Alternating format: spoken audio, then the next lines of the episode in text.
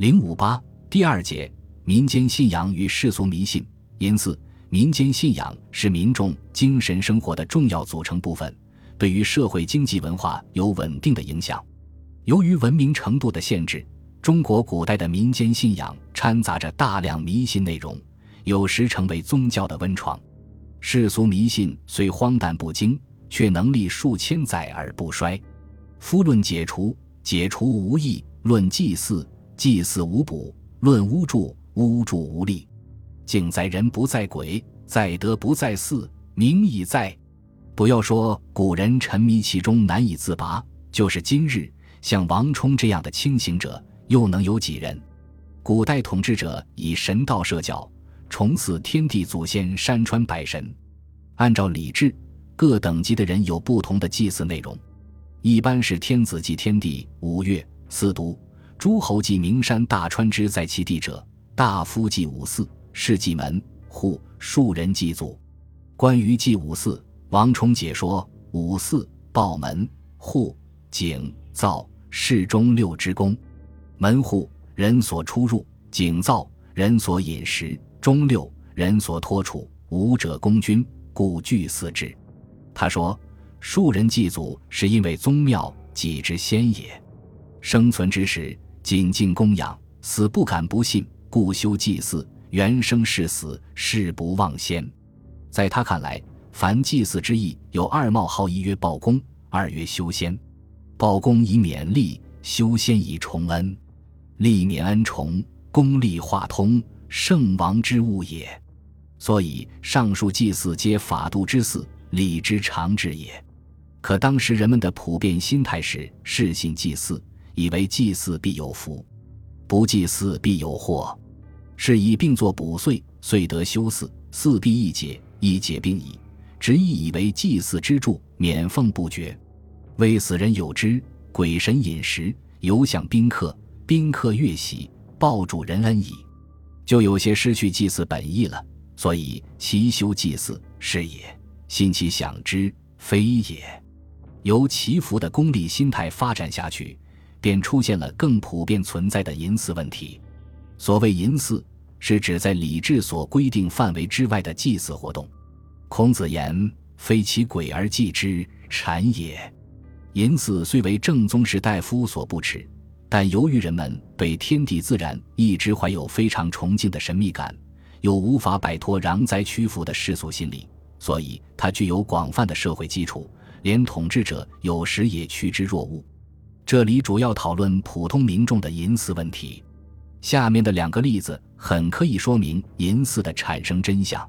其一，汝南同阳有于田德军者，其主未往取也。商车十余乘经泽中行，望见此军着绳，因驰去，念其不是，持一鲍鱼至其处，有请其主往，不见所得军，反见鲍鱼，则中非人道路。怪其如是，大以为神，转向告语，治病求富，多有笑靥。因为起四舍，众屋数十，围帐钟鼓，方数百里，皆来祷祀，号报君神。其后数年，报与主来立祠下，询问其故，曰：“此我余也，当有何神？”其二，汝南南顿张住于田中种禾，见李禾意欲驰去，故见空桑中有土，因植种，以鱼浆盖灌。后人见丧中反复生礼，转向告语。有病目痛者，悉阴下言：“李君令我沐浴，泻以一屯，目痛小疾，一行自愈。”忠犬废生，因盲者得势，远近西贺。其下车其长数千百，酒肉滂沱。兼一岁余，张柱远出来还，见之，惊云：“此有何神？乃我所种耳，因旧浊也。”衰乱之势。社会缺乏向上的活力，民众失去生活信心，人心惶惶，善经难安，更容易造成迷信活动的泛滥。王充之言：“衰世好信鬼，愚人好求福”，是为至理名言。哀帝之时，出现了传行西王母仇的怪事。《汉书·哀帝记》载：四年春，大旱，关东民传行西王母仇，经历郡国，西入关，至京师。民又会据此西王母，或夜持火上屋，击鼓号，互相惊恐。汉书《五行志》记载：稍详，哀帝建平四年正月，民经走，持靠或邹一枚，传相赋予，约行诏筹。道中相过逢多至千数，或批发图鉴，或夜舍官，或于墙入，或乘车骑奔驰，以致意传行。经历郡国二十六，至京师。其下，京师郡国民聚会礼相千百，设张伯具，歌舞慈禧王母。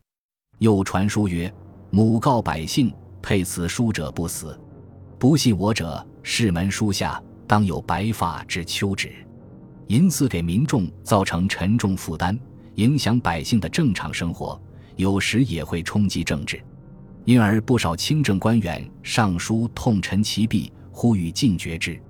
各政府也时而下令予以禁止。东汉和西邓皇后就曾令有司把诸辞官不合典礼者，因各种复杂原因，禁银寺的诏令和建议都没有得到很好贯彻。贤明的地方长官也常严厉禁绝以立风俗。第五轮禁会稽银寺是较典型的例子。会稽俗多银寺，好卜筮，民常以牛祭神，百姓财产以之困匮，其自食牛肉而不以见此者，发病且死者先为牛民，前后郡将莫敢进。轮道官遗书属县，小告百姓，其屋住有依托鬼神诈卜于民，皆按论之。有妄屠牛者，立折刑罚。民初颇恐惧，或驻足妄言，轮案之欲急，后遂断绝，百姓已安。更高明的长官则以新教化来抵制陋俗，达到移风易俗的目的。